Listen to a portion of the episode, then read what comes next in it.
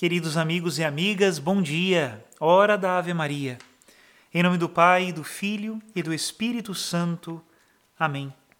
O anjo do Senhor anunciou a Maria e ela concebeu do Espírito Santo. Ave Maria, cheia de graça, o Senhor é convosco. Bendita sois vós entre as mulheres, e bendito é o fruto do vosso ventre, Jesus. Santa Maria, Mãe de Deus, rogai por nós, pecadores, agora e na hora de nossa morte. Amém. Eis aqui a escrava do Senhor. Faça-se em mim segundo a vossa palavra.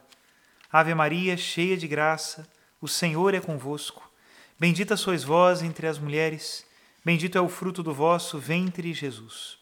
Santa Maria, Mãe de Deus, rogai por nós, pecadores, agora e na hora de nossa morte. Amém.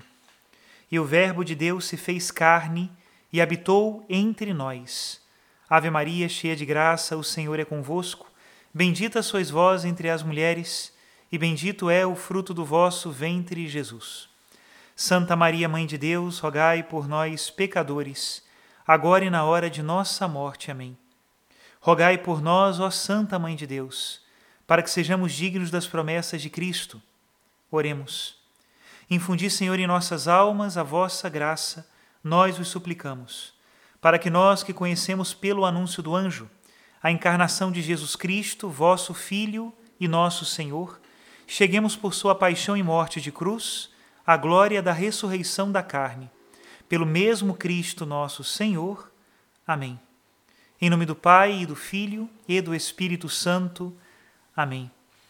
Queridos irmãos e irmãs, hoje, dia 14 de junho, eu quero celebrar o meu aniversário. Hoje estou completando 36 anos de idade e ofereço a Deus o louvor, a adoração, a ação de graças por esta graça. Pensava eu na minha oração já desde ontem, quando na paróquia nós começávamos já a celebrar o meu aniversário, né, com os paroquianos, que alegria é ter a maior parte da minha vida dedicada a Deus. Eu entrei para o seminário com 17 anos e agora completo 36 anos, mais da metade da minha vida para Ele, que eu seja cada vez mais fiel, que o Senhor me dê a graça de ser fiel, para de fato ser todo dele. Não quero que reste nada, que eu seja inteiramente de Deus, inteiramente de Deus. Rezem por mim, rezem por mim, por favor. Hoje o evangelho que a liturgia nos oferece está em Mateus, capítulo 5, a partir do versículo 38, e diz assim: Naquele tempo disse Jesus aos seus discípulos: Ouvistes o que foi dito: olho por olho e dente por dente. Eu, porém, vos digo: não enfrenteis quem é malvado. Pelo contrário, se alguém te dá um tapa na face direita, oferece-lhe também a esquerda. Se alguém quiser abrir um processo para tomar a tua túnica, dá-lhe também o um manto. Se alguém te forçar a andar um quilômetro, caminha dois com ele. Dá a quem te pedir e não vires as costas a quem te pede emprestado palavra da salvação, glória a vós, Senhor. Queridos irmãos e irmãs, nesse trecho do Sermão da Montanha, onde o Senhor fala da caridade, serão muitas leituras sobre o tema da caridade, que é o coração do Evangelho. Eu gostaria de partilhar com vocês uma página de São José Maria Escrivá que muito me ajudou em muitas lutas interiores que eu vivi em relação à caridade e ao perdão está no livro chamado Amigos de Deus, uma homilia que se chama Com a Força do Amor, a partir do número 229. Espero que essas palavras ajudem vocês, como já me ajudaram muitas vezes e em muitas ocasiões da minha vida. Diz assim São José Maria: Não somos nós que construímos a caridade, ela nos invade com a graça de Deus, porque foi Ele que nos amou primeiro. Convém que nos impregnemos bem dessa verdade belíssima. Se podemos amar a Deus, é porque por Deus fomos amados. Tu e eu estamos em condição de esbanjar carinho a mãos cheias entre os que nos rodeiam, porque nascemos para a fé pelo amor do Pai. Pedi ousadamente ao Senhor este tesouro, esta virtude sobrenatural da caridade, para levá-la à prática até o seu último detalhe. Com frequência, nós, os cristãos, não soubemos corresponder a esse dom. Às vezes o rebaixamos, como se não passasse de uma esmola sem alma, fria. ou reduzimos a atitude de beneficência mais ou menos formalista. Exprimia bem esta aberração a resignada queixa de um doente. Aqui tratam-me com caridade, mas minha mãe cuidava de mim com carinho. O amor que nasce do coração de Cristo não pode dar lugar a esse gênero de distinções. Eu mesmo preguei em várias ocasiões que nós não possuímos um coração para amar a Deus e outro para querer bem as criaturas. Este nosso pobre coração de carne ama com um carinho humano, que, se tiver unido ao amor de Cristo, é também sobrenatural. Esta e não outra é a caridade que devemos cultivar na alma a que nos levará a descobrir nos outros a imagem de Cristo nosso Senhor. Com o nome de próximo, dizia São Leão Magno, não devemos considerar apenas os que se unem a nós pelos laços da amizade ou do parentesco, mas todos os homens com quem temos uma comum natureza. Um só Criador nos fez, um só Criador nos deu alma. Todos desfrutamos do mesmo céu e do mesmo ar, dos mesmos dias e das mesmas noites, e embora uns sejam bons e outros maus, uns justos e outros injustos, Deus, no entanto, é generoso e benigno com todos.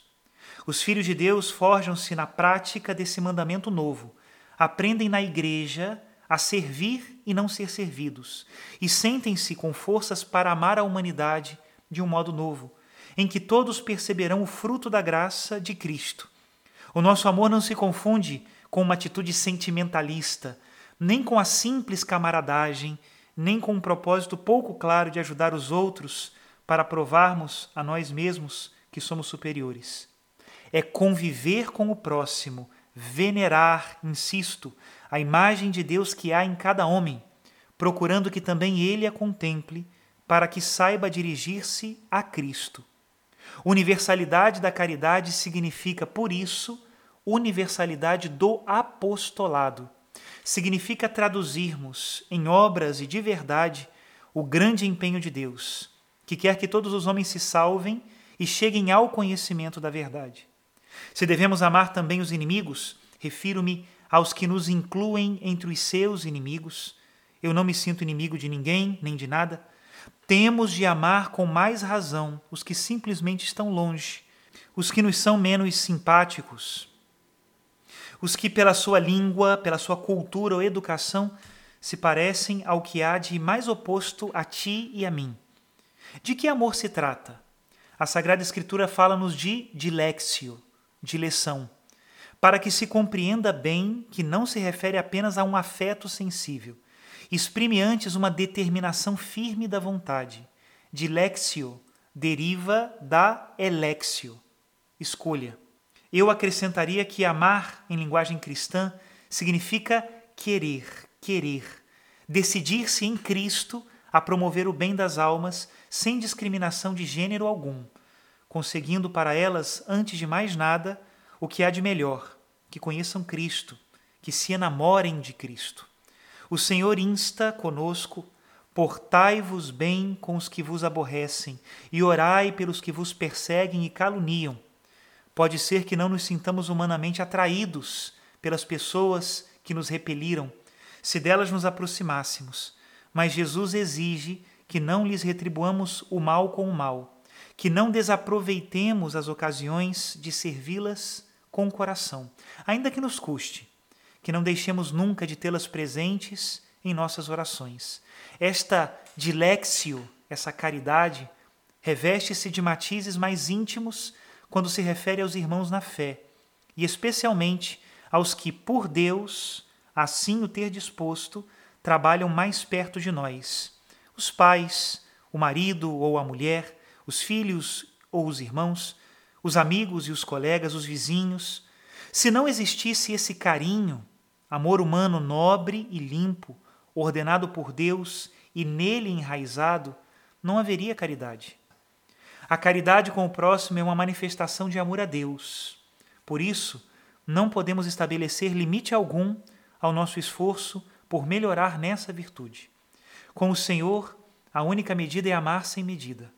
Por um lado, porque nunca chegaremos a agradecer o bastante o que ele fez por nós. Por outro, porque o próprio amor de Deus pelas suas criaturas se revela assim, com excesso, sem cálculo, sem fronteiras.